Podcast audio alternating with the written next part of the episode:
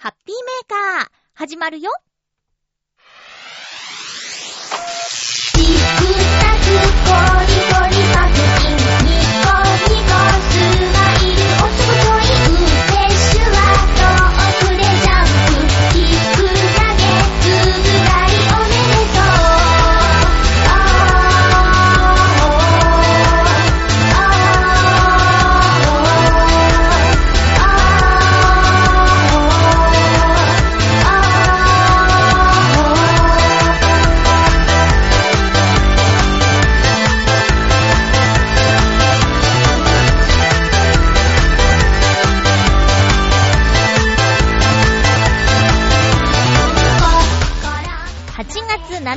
まゆっちょのハッピーメーカー。この番組は、ハッピーな時間を一緒に過ごしましょうというコンセプトのもと、ちょあへよ .com のサポートでお届けしております。8月、最初のハッピーメーカーですけど、やっとやっと8月って感じですね。今日も最後まで1時間、よろしくお願いします。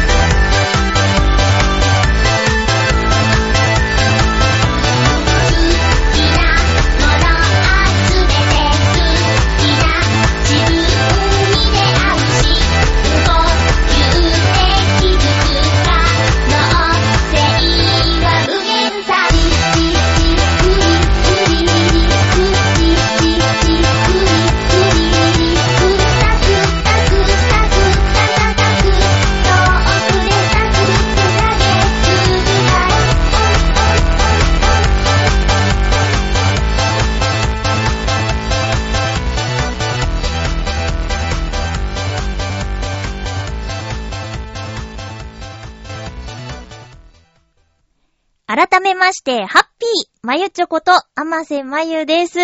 そう、やっと8月。なんでかって、夏が早く終わんないかな、この厳しい暑さが早く終わんないかなと思っていて、まだ8月かって感じですよね。えー、だいたいいつも9月ぐらいまで残暑厳しいなんて言われてるけど、あと丸々2ヶ月もあるなんてね。いやー、さすがにちょっと、バテてきてませんか？皆さん。大丈夫でしょうか？いかがお過ごしでしょうか？いやいや、本当にね、今ね、今の私、えっ、と、収録している月曜日の、今お昼ですね、もうすぐ12時っていうところなんですけれども、まあ、エアコンつけさせてもらって、えー、保冷剤をですね、首に巻いてやっております。あのー冷房つけてるんですけど、一応、なんていうか、防音室の中におりまして、冷気がなかなか入ってこないので、えー、ちょっとね、暑さ対策で、保冷剤を首に巻いてやっております。そうしないとね、ちょっとやっぱり喋ってると体がポカポカしてきて熱くなっちゃうっていうのもあるので、冷やしすぎも良くないとは言うんですけれどもね、今ちょっとそういう対策をしながら喋っています。えー、っとね、今日はね、ナレーションのお仕事が急遽入りまして、朝収録1個行ってきたんですけれども、まあ、でもね、ナレーターの仕事っていうのは、まあ、炎天下でやることはないですよ。うん、スタジオに行くまでの道がしんどいぐらいでね、そんなこと言ってたら、ロケに出ている出演者さんやスタッフさんのことを思うと、本当に申し訳ないなと思います。時間もかかるしね、撮影にね。うん。で、私はそのできた原稿を読ませていただくだけなので、チームとはいえ、なんだか申し訳ない気持ちにもなるんですけれども、だから、せめて、心を込めて、えー、番組のお手伝いができればという気持ちでやっているんですけどね、本当にこの時期は頭が下がります。スタッフさんに会うことは、まあ、よくあって、出演者さんに会うことはほとんどないんですけど、どんどんどんどん日焼けをしてね、真っ黒になっていますよ。もう、黒というか赤ですね。火傷みたいになっちゃって。大変だなーって思います。で、出演者さんが、あの、炎天下のロケ頑張ってますみたいなのをね、ツイッターに上げてたりして、そこにいつも収録の時お世話になっているディレクターさんが後ろ姿だったけど、映ってたんですよ。もうその姿を見るともう本当に汗で髪の毛がちょっと濡れているような感じになってたりしてね。それはお祭りのロケの様子の写真だったんですけど、本当に、本当に。で、この間、そのお祭りロケの模様のナレーション収録があったんですけど、えー、収録風景を写真で見ましたよ、大変でしたねっていうお話させていただいたりとかしてね、本当に大変ですと言ってました。この夏は本当にやばいですと言ってました。うーん。毎週ね、暑い暑いって話しちゃってるんですけど、今テレビをつけたら、いつもいつも言ってますもんね。それはもうしょうがないですよね。テレビを最近あまり見てなかったんですけど、こう、暑さの話からちょっと変わっちゃうんですけどね。何ですかあの山根会長っていう人は。うん。なんか、たまたま見た放送が、こう、ツイッターとかでね、その、知らなかったから山根会長という人が。わかんなかったから、調べながらテレビ見てたんですけど、ちょうどその問題になっている、ボクシング協会のお話で、で、うーん、どう、どうかと思うって言われた山根会長さんはずーっと表に出てきてなかったけど、ちょうど私が見たその日から反撃というか反論というかで、テレビに出始めたタイミングだったみたいで。なんか、なんだろうね。わかんないんだけど、あのー、見た目ね、本であったよね。人は見た目が9割っていう本があったけど、まあ、山根さんという人は、ちょっと、うん、怖そうに見えたね。わかんない。わかんないよ。なんか、本当にその、う、うん、333人の人が言っていることが、あの、本当なのかとか、わからないですけど、とりあえず、うーん、なんだろうね。テレビに出るときに、こう、用意された椅子だか、その方のオフィスだか自宅だかわかんないけど、椅子にね、もう、ふんぞり返るように座ってらっしゃって、えー、サングラスをして、あとガラシャツっていうね、あと大股を開いているっていうところから見ると、なんか、うーん、真摯な感じではなかったかなっていう風に見ちゃって。でも本当にずーっとテレビ見れってなくって、わかんなかったんだけど、知り合いにね、そういうのを見たって言ったらもう今ずーっとテレビそれだよって言って、熱いニュースか、ボクシング協会の話だよ、みたいなこと言ってて。たまたま見ちゃったんだよね。なんだこの人は、と。なんでこんなに偉そうなんだろうとか、あと、言ってることがさっぱりわかんなくって、いや、そういう時にいつも思うのはね、選手の方がかわいそうだなって思うんですよ。前のあの、ラグビーの悪質タックル事件みたいなのあったでしょ？あの時も、その、まあ、やっちゃった選手の方は、まあ、やったことを反省して、ね、名前と姿を出して謝罪をしたりとか、で、チームの全体にもね、まあ、迷惑というか、試合に出られない状況みたいなのがあったりして、その、大学で、ラグビーをしたくて、その大学に入ってきた。他の選手の方とかがね、貴重な4年間とか3年間なりを、試合に出られない期間があるっていうのはもうほんとかわいそうだなと思うし、ボクシングの今回私が見ちゃったやつも、ちょっとボクシング界のイメージが良くなくなっちゃうようなニュースの仕方だったんで、私はボクシングに詳しくもないし、大好きなスポーツというわけでもないんだけど、なんだか選手がかわいそうだなっていう風に見てしまいましたね。うん。なんだろう。こう、内々に片付けられなかったから表沙汰になったんだろうけどね。もう、内輪ではしょうがなくってっていう。うん。まあ、どんな会社にも揉め事とか、まあ、癌のような、えー、人上にいる人で、ちょっとこの人が問題っていう、みんなわかってるのに言えないような存在の人とかっていると思うんですけど。嫌ですよね。通常業務に差し障りのあるような人がいるのは しょうがないのかな。まあ、なんかね、私は最近、あの、会社に不満っていうのがなくって、むしろ、あら、なんか、新しい室長さん、その、お掃除の仕事の現場で一番偉い人が、まあ、変わったんですけど、その変わる前の人の印象ってあんまりなくて、お正月におみかんくれるなっていうぐらいの 感じだったんですけど、新しく室長という立場になった方は、あのー、現場によく足を運ぶ方でね。まあ前の方も歩いてはいたけど、なんていうか、うーん、今の方の方が明るくて、話しやすいみたいな感じがあってね。最初あまりにもフランクだから、室長さんってわからずにいたぐらいでね。うん。で、最近もちょっとした、あのー、ちょっとした怪我？大怪我じゃなかったんだけど、っていう出来事があって、で、それの注意喚起に来てくれたんですよ。まあ、なんていうか、うーん、気をつけてくださいねっていう話をしに、チームに足を運んでくれたんだけど、まあ、その時も、なんていうか、高圧的じゃなくて、あの、まあ、労災みたいなことがあると困っちゃうっていうような内容ではあったんだけど、こっちの、なんていうか、今の状況にも気を配ってくれた言い方だったから、素直に、あ、そうですよね、気をつけなきゃいけないですよねっていう感じでみんなが受け止められたっていう話し方がうまかったなって思いました。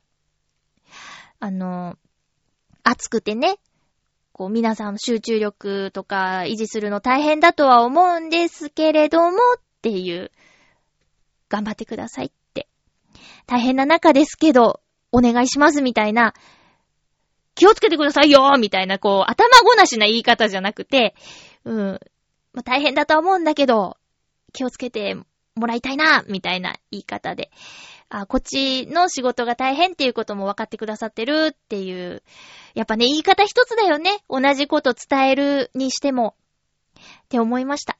だから、今ね、会社に不満とかないから、そういうちょっと、何？山根会長さんの話とか聞いてて、ありゃ大変だねって思って、今は問題なくいられて幸せだなぁなんて思ってたりするんですけどね。皆さんもね、会社に、ね、大きかったり小さかったりする問題ってあると思うんだけど、普通に働きたいよね。普通に働くのも大変なのに余計な問題ってなるべく起きてほしくないよね。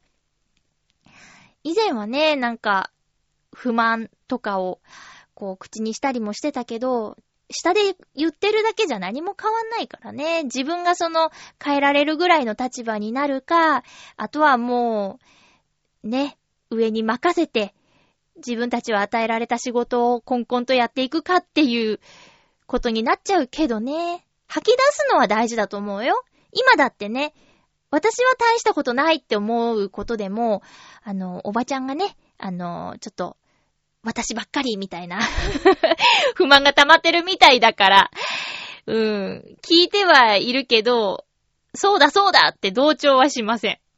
そうですね。大変ですね。すごいですね。って言って、ガス抜きをしていただいている。うん。なんか昔はもうなんやかんやガーガー言ってたけど、それがちょっともうしんどくなってきちゃって。言ってもしょうがないなみたいなのあって。っていう、そう最近見たテレビからの話でした。いや、本当に暑くて、なんだか台風が来てるね。台風13号。その名も、サンサン。台風ってなんか女性の名前をつけるっていうルールかなんかがあるよね。サンサンっていう名前が今回ついてるけど、サンサンはやっぱね、お天気がいいイメージない？太陽の光がサンサンと降り注ぐみたいな。サンサン。台風にサンサン。もうやっぱ違和感しかなくてね。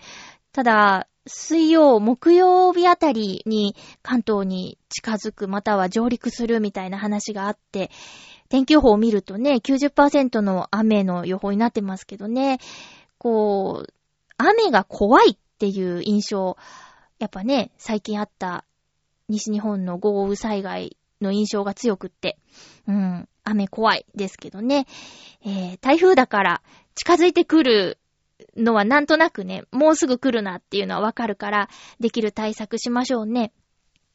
気をつけて過ごしましょう。私はそうですね、その水木に合わせて、えー、買い物に行かなくて済むように買い出しに行こうかな。うん。それぐらいかな、できることといえば。えー、皆さんの地域がね、あまり大きく被害が出ないことを願っております。言うたら、浦安だってね、川に囲まれてるんですよ。川と海。すんごい川あるからね。うん。ね。だから、雨が多いと、やっぱ不安ですよね。そういえば私、今年の夏、ゲリラ豪雨に遭遇したことがまだないです。まだない。うん。気づかないうちに降ってるのかななんか、ガーってすごいババババーって音がするような雨に、家にいる時に当たってないな。外出してる時も、ああ、雨で動けないみたいな状況になったことがないですね。割と新宿あたりで降ったりしてるかなたまにね、雨雲レーダーをアプリで開いてみるんですけど。うん。あ、そうだ、アプリといえば、私ね、7月、速度制限になっちゃって。あの、私速度制限になるともう本当に、ラジオが聞けないっていう、むずむずに襲われるんですけど、家にいるときには、あの、Wi-Fi、無線の Wi-Fi が飛んでるので、えー自分のスマホで YouTube とか見たりするんですけど、あの、Wi-Fi が繋がってないのに、YouTube 見ちゃったんですよ。多分それが原因だと思うんだけどね。だから月末29ぐらいから、あの、速度制限になっちゃってて。で、そう、何が言いたいかってね、そう、えっと、先週のハッピーメーカーを聞けてなかったんですよ。だから、月曜日、今収録している月曜日、収録前に先週の分聞こうと思って、ポッドキャスト開いたら、ハッピーメーカーがね、ポッドキャストに反映されてなくって、それに気づいたのが今日っていうことでね、あのー、チョアヘヨの方に、皆さんの方から、ポッドキャスト聞けませんっていうお知らせメール言ってないってことは、ポッドキャストリスナーさんあまりいないのかな？私も、チョアヘヨの番組はほとんどすべて、えーポッドキャストで聞いてるんですけどね。うん。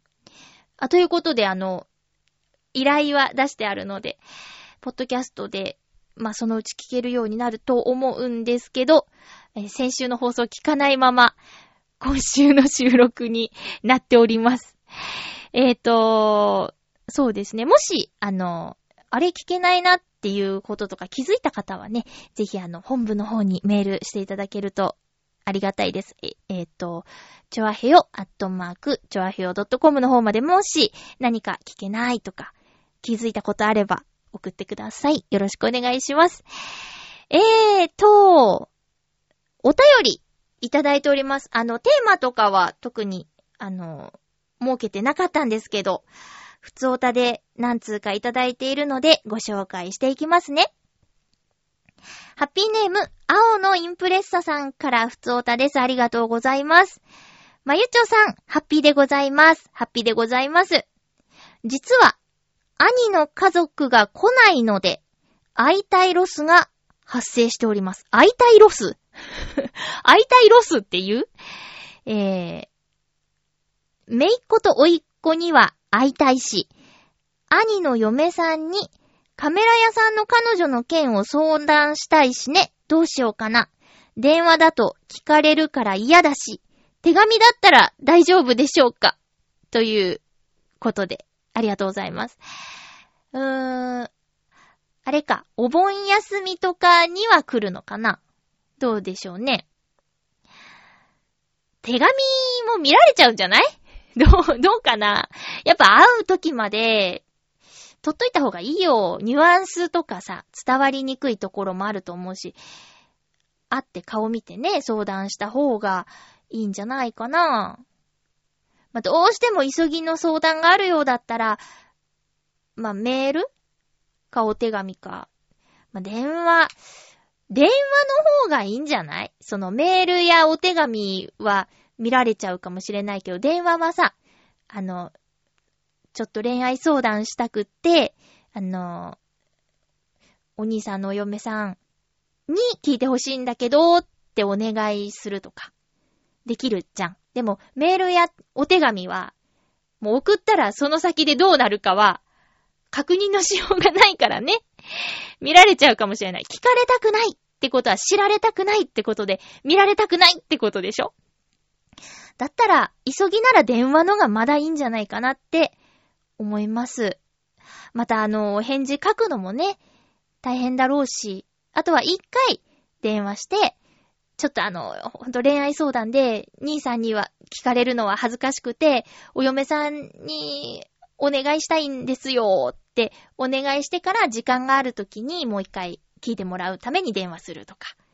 ねでも、めいっ子さん、おいっ子さんは、いいおじちゃんがいて幸せですね。会いたいよって言ってもらえてね。うん。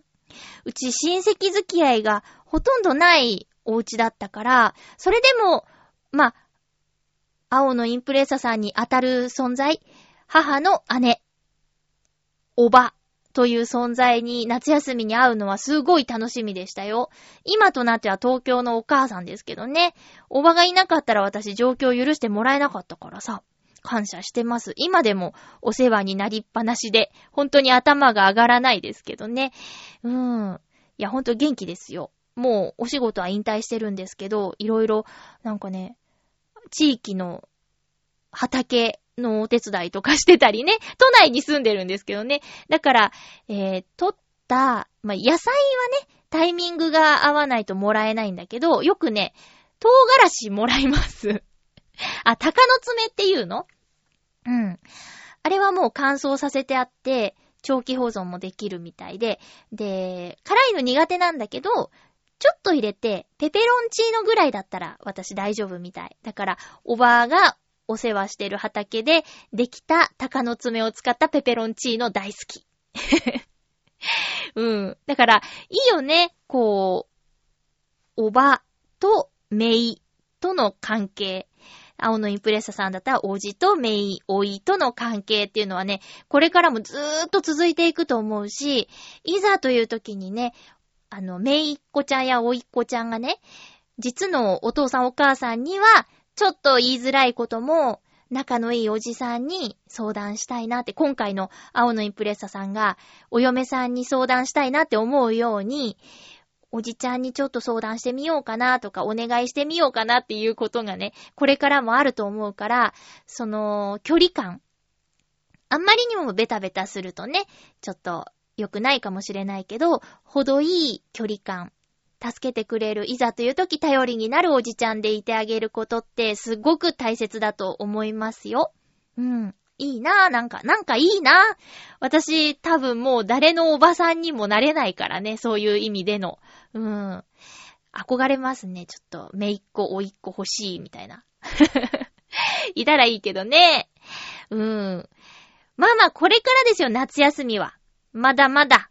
それ夏は、この夏はもしかしたらよ。もしかしたらあんまり無理して動くことはやめた方がいいかも。それこそ、冬お正月までちょっと取っとくとか。ね。か、もう、青のインプレッサさんが、会いに行くとか。うん。じゃないかな。ほんともうね、不要不急の外出は避けるっておばも言ってたもん。私もしばらく会いに行けてないしね。おばに会いに行けてないです。うーん。そろそろ行こうかなって思ってたら台風が来る始末ですよ。ほんと。うん。そんな感じで。まあ今年はちょっと、うん。会えなくても、夏はね、身の危険があるから、ちょっと我慢する時かもよ、おじちゃん。ね。えー、相談はそう思います。ちょっと手紙やメールより電話じゃないかなって思います。うん、お願いしてね。さあ、続きましては、ハッピーネーム、七星さん。ありがとうございます。まゆちょうハッピー、ハッピー？先週の話のテーブルトーク RPG の続きのお便りを送ります。前回ね、あの、ちょっと高いけど欲しいテーブルトーク RPG の本があるっていうお話を、七星さんからいただいてましたけど、その続きということです。え、この本のお値段ですが、およそ6000円ぐらいです。うん。本で6000円か。なかなかだな。えー本屋で見たら、ちょっとした電話帳ぐらいの厚さがありました。表紙には、キャップやアイアンマン、スパイダーマンたちが載っておりますので、公式です。あ、公式のもの。私がアベンジャーズの中で好きなのはアイアンマンです。ヒーローでありながら一番人間臭いのがいいですね。大人ですけど、どこか子供っぽいとこが好きです。あー、そうだよね。アイアンマンの3作目ぐらいだっけ？なんかすごい悩んじゃってね。悩んじゃってすごい暗いシーンが多かったですけど。あと、もし、オリジナルのキャラを作れるのなら、アベンジャーズではないのですが、スタンリーさんと日本のアニメ監督が共同制作したアニメ、ザ・リフレクションの主人公、エクスオンに似たキャラを作りたいなと思います。あ、知らないですね。ザ・リフレクション。うん。超人たちの能力をコピーして戦うクールなキャラです。ずるい なんかずるいえー、もし、アベンジャーズにいたら、喧嘩とかするなら勝手にやっててよと言って、一人でこっそり戦いに行きそうなんですが。ああ。クールだからね。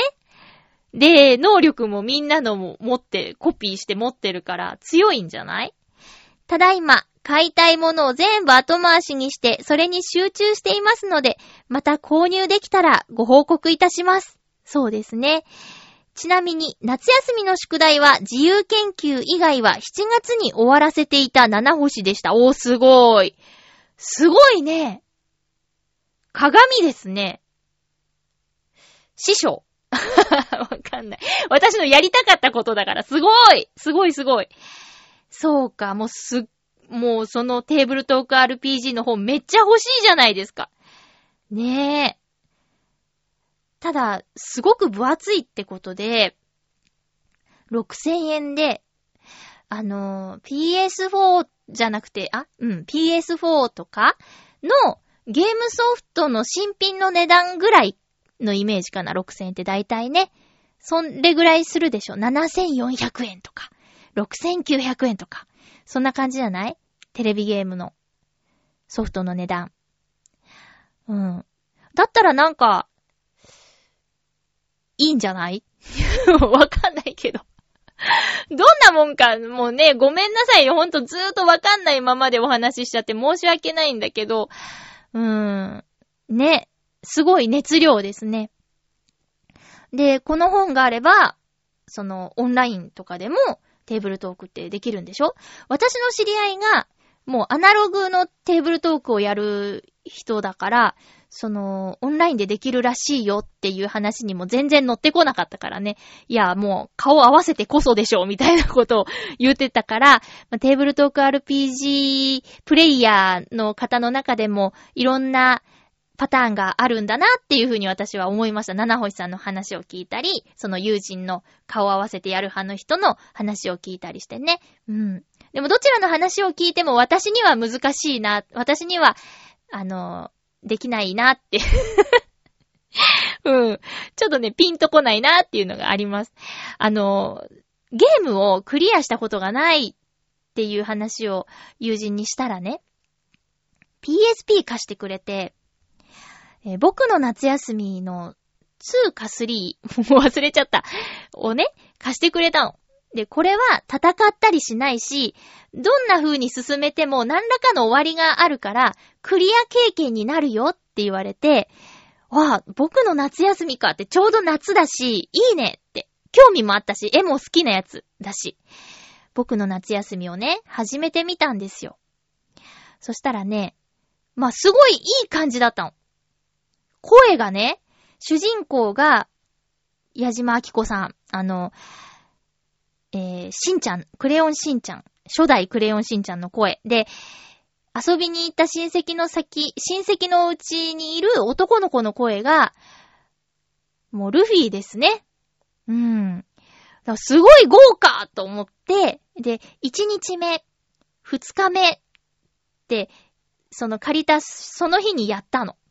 で、次の日に3日目っていうのをやったんだけど、そっからね、パタリとやってなくてね、もう半月過ぎましたね。私ダメだ。なんか、指令が出てきて、宝の地図があるんだ、みたいな。夏のうちに宝を探しな、みたいなお父さんに言われたりとか、おじさんか、おじさんに言われたりとかして、急にめんどくさくなって。うん、僕の夏休みは3日で終わってしまいました。あと、最近もう、これは自分で選んで買ったんですよ。レゴマーベルっていうのをね、買ったんですよ。DS のソフト。えー中古屋さんで2000円ぐらいかな？で買ったんですけど、あのー難しくて。1の2、1の3ぐらいで止まってます。キャラは可愛いし、なんか、アベンジャーズ、それこそアベンジャーズのね、あ、っていうか、マーベルのキャラクター、アベンジャーズに限らないんだもん。だって X メンとか、デッドプールもそのうち出るらしいからさ。うん、X メンとかを使ってやるんだけど、全然もうほんと難しくって、クリアができなくて、やらなくなっちゃった。私ほんとゲームがダメみたいですね。そのくせね、アプリのパズルゲームは延々とやっちゃうんですよ。スバラシティっていうね、ゲームがあるんですけど、これ会社の人に教わって、私本当にそれやっちゃうから、消そうかなって思ってるぐらいですよ。うん。そのゲームをやってる間に本を3ページ読めるだろうって思ってね。ついやっちゃう。うん。そんなこんなで、ゲームは、やりすぎるからやっちゃいけない私。その、僕の夏休みも初日はね、結構長い時間かけてやっちゃったもん。うん。で、ここでやめて次の日にしようと思ったら、急にもうやんなくなっちゃうんだよね。勢いでガーってずっとやっちゃうタイプかも。なんか、デトロイトビカムヒューマンっていうゲームがものすごく流行ってる？流行ってた？流行ってるでしょ？で、あれも、アフターシックスジャンクションに出てる女子、女性アナウンサーさん。アナウンサーさんがね、あの、ゲーム大好きっていううないさんっていう方が買って、ちょうど休みの日に、もうずーっと外出しないでずーっとやり続けてクリアしたっていう話聞いて、私きっとその方がいいんだろうって思いました。その人の話聞いて。もう一回バーってやって、クリアして、終わりってやる方がいいんじゃないかなって。うん。ちょっとね、やってみたいんだよ。デトロイトビカムヒューマン。もういろんな人が素晴らしい素晴らしいって言ってて。ね。気になって。うん。だから、友達がね、ゲーム実況してるんだけど、それ見てないもん。いつも応援のつもりでね、見てたんだけど、デトロイトビカムヒューマンに関しては、もしかしたら、借りてやるかもしれないと思って、やってないもんね。うん。どうかな？どうかな？やってみようかな PS4 もないですけどね。それごと借りなきゃいけないですけど。うん、そんな感じでーす。夏休みの宿題7月中に自由研究以外終わらせてましたってほんとすごいね。ね。さあ、8月に入りましたけど、あの方の息子くんはどうなったんでしょうか？ハッピーネームブルユニさんからお便りいただいてます。ありがとうございます。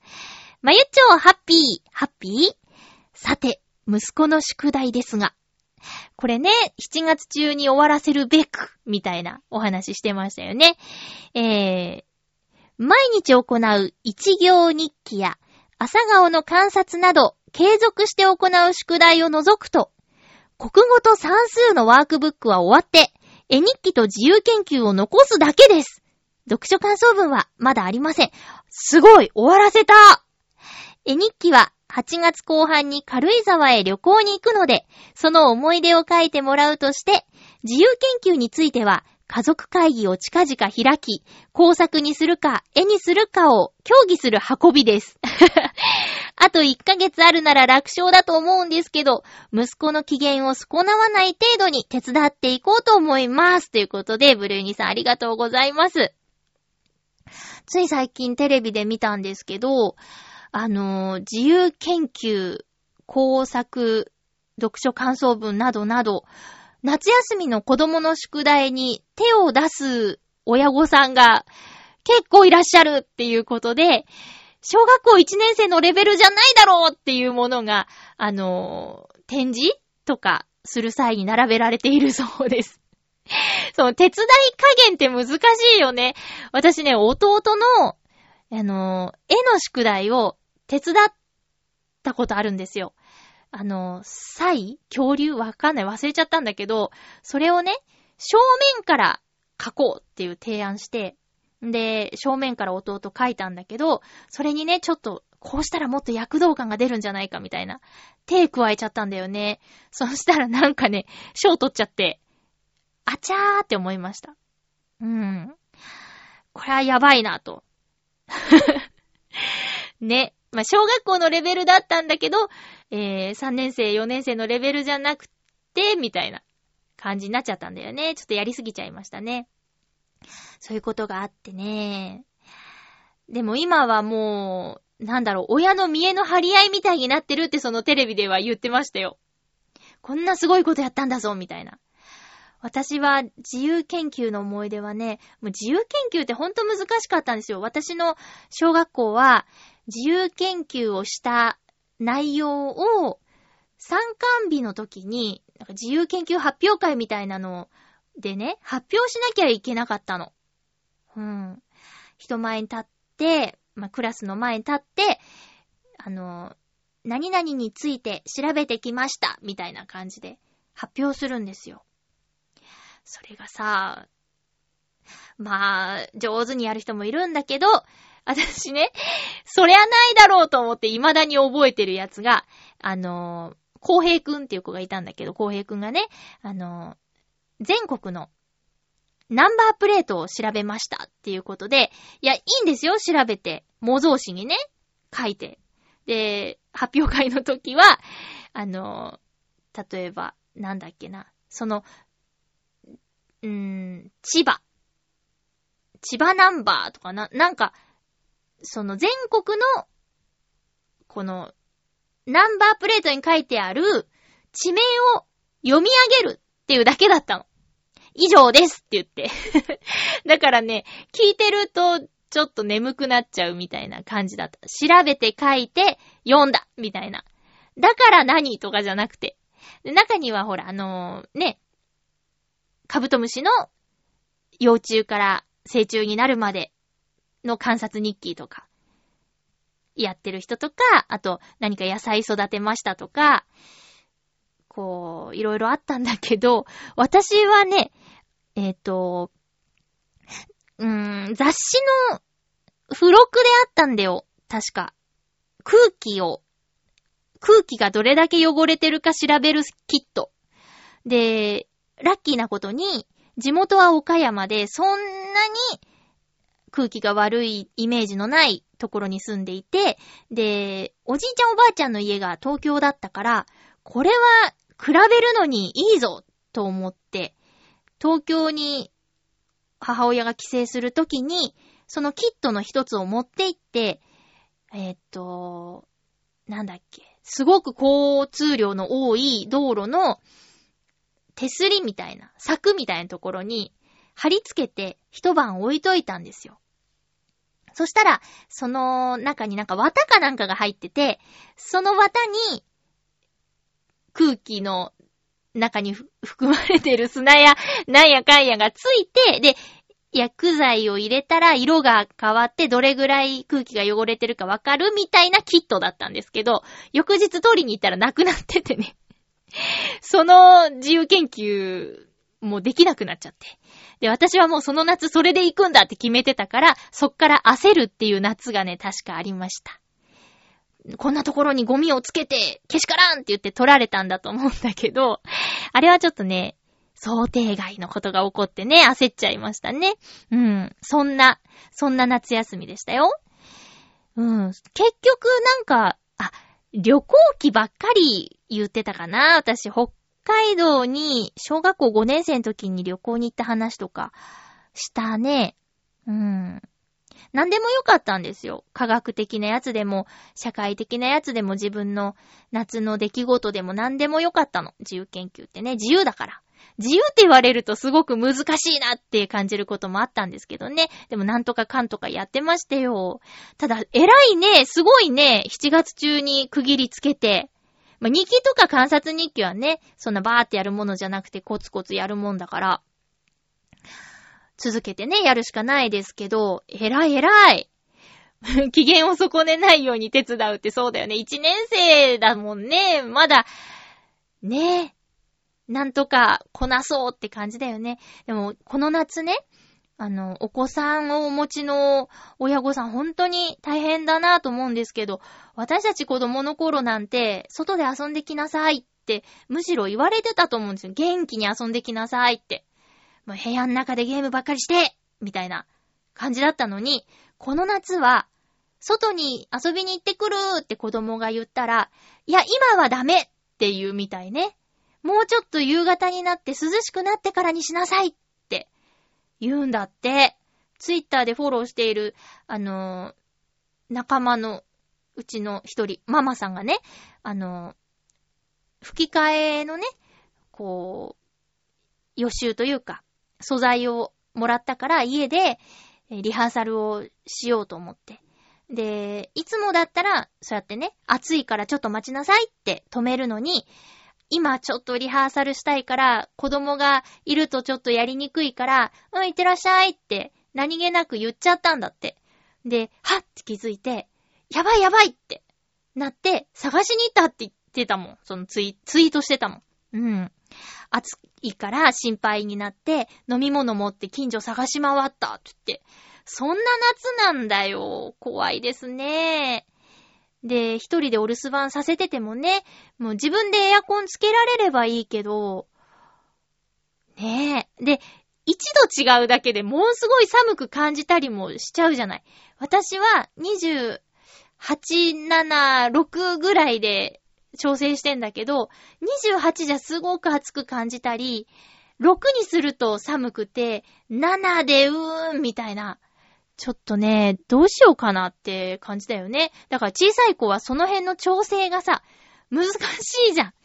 ねえ。だからほんと大変だな。お子さん持ってて、で、夏休みだけどお仕事行かなきゃいけなかったりして、お留守番させなきゃいけない人は、ほんと心配だよね。ねえ、大変だなぁまだまだ夏休みあと1ヶ月ありますからね。さあ、今週はね、気になるニュースというか、私、最近、ここ何年かなんですけど、また仮面ライダー見てて。で、だいたい9月の頭に新しい仮面ライダーがね、始まるんですよ。で、平成の最後の仮面ライダーが発表されまして、その名も仮面ライダージオウ。ジオウって言うんだって。でね、ちょうどこのハッピーメーカーが放送される8月7日に制作発表会、主演俳優の発表などなど行われるそうです。で、9月の1週目から新しい仮面ライダー、9月2日日曜日の朝から仮面ライダージオが始まるんだけど、このね、びっくりするよ皆さんちょっとこれ画像検索してほしい。仮面ライダージオウ。ジオウはね、カタカナでジオ。見て。びっくりするでしょびっくりしたでしょ？見た？こんな仮面ライダー見たことないよね。平成仮面ライダー20作品記念作。これもうほんと、今見た？見た？顔見て顔。顔に、ライダーって書いてあるんだよ。カタカナで。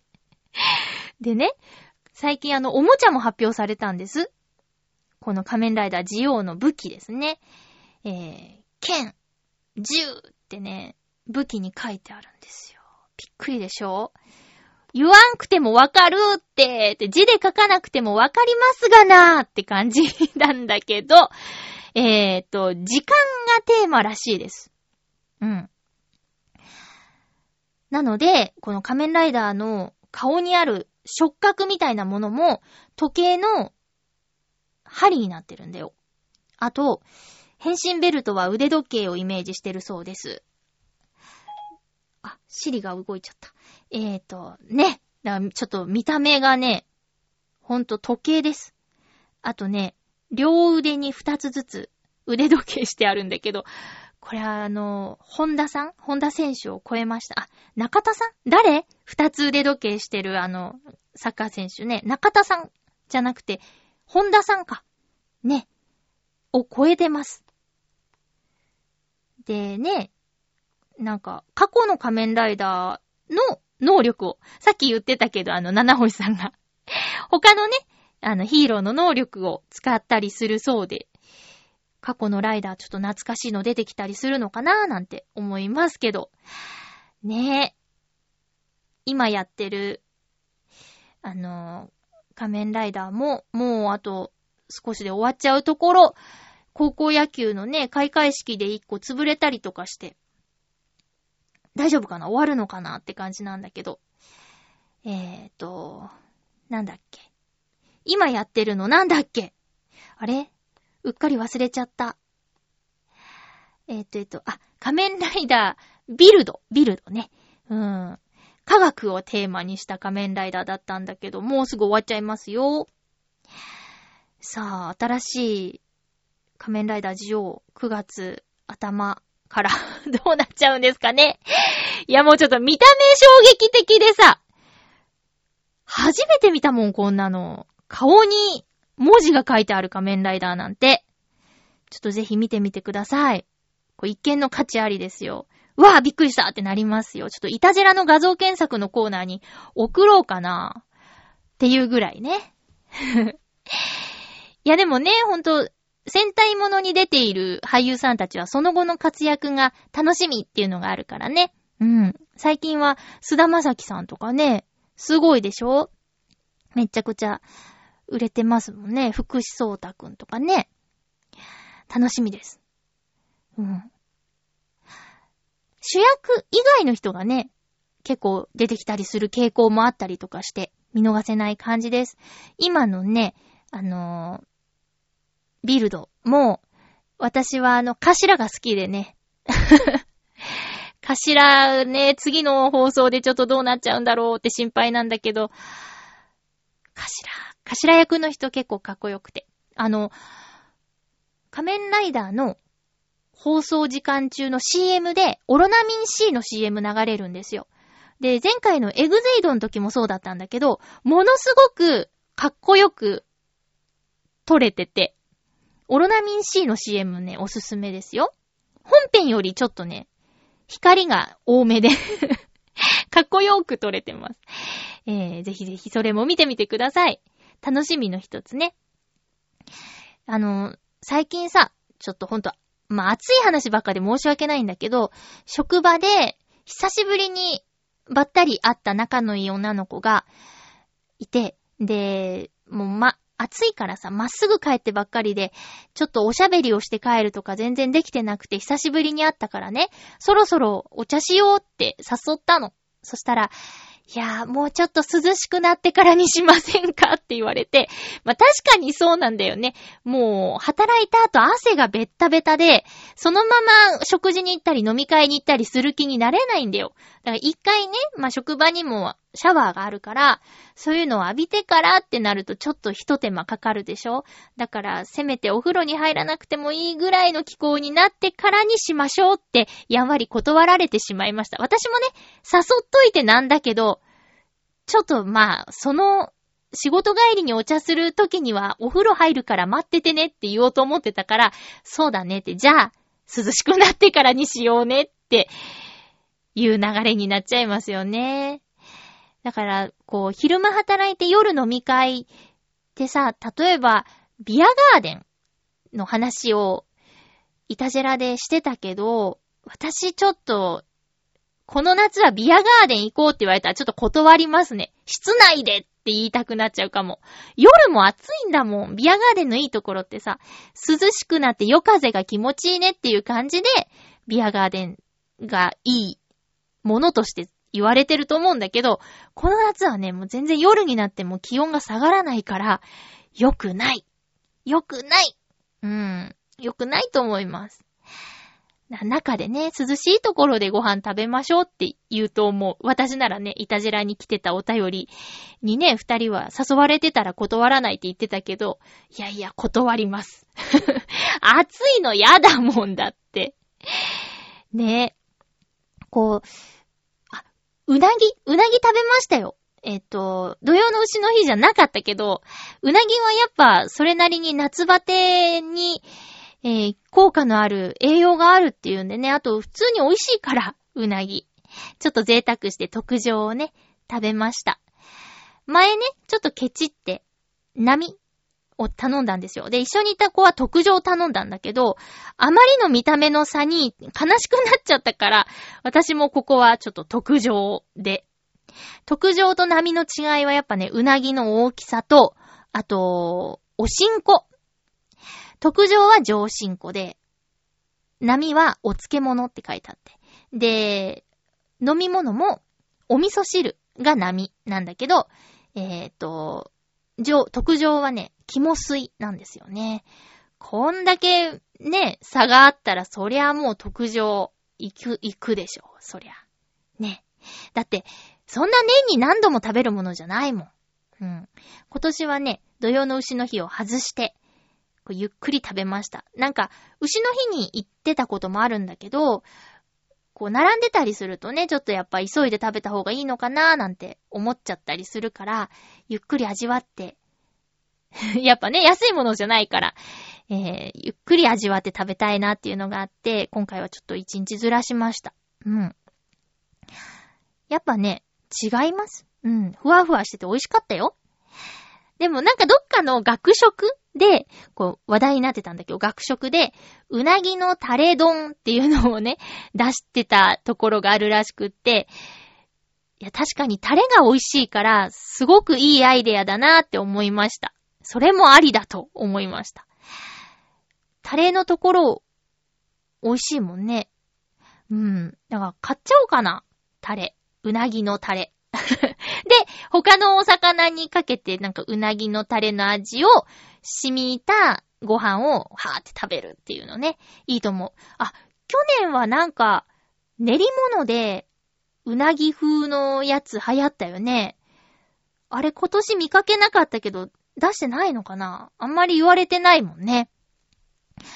いや、ちょっとね、なんか、お腹はすくけど食欲がない感じがあってね、困っちゃうなーって。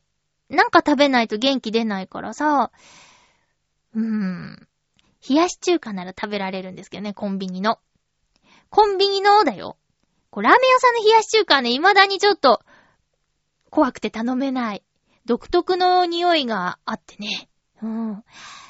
さあ、えっ、ー、と、8月に入って、えー、また、真ん中ら辺にウクレレ弾き語りイマジネーションライブを配信しようと思っています。聞く人が少なくてもくじけず頑張っていこうと思いますが、えー、ウクレレ弾き語りイマジネーションライブは8月18日土曜日にお届けする予定で、8月17日金曜日を締め切りにしたいと思っています。メール、ハピメ .mail.gmail.com 宛てにですね、懸命にウクレレライブ聞くよーと書いて送ってください。無料でやってます。えー、っと、およそ20分間の弾き語りライブをイメージしたものをお届けしています。えー、っと、これはね、もうほんと、だいたい3曲ぐらいなんですけど、えー、ライブ形式での収録したものなので、間違えても、止めずに最後までやりきるっていう、YouTube の弾き語りとはまたちょっと違った感じで、MC ももちろんやりますし、えー、っと、季節のものを意識した感じでやってます。もう結構やってます。一年超えてますね。ただただ悲しいのは聞く人が少ないことで、えー、どうか無料なので、興味を持ってくださった方はぜひ聞いてください。よろしくお願いいたします。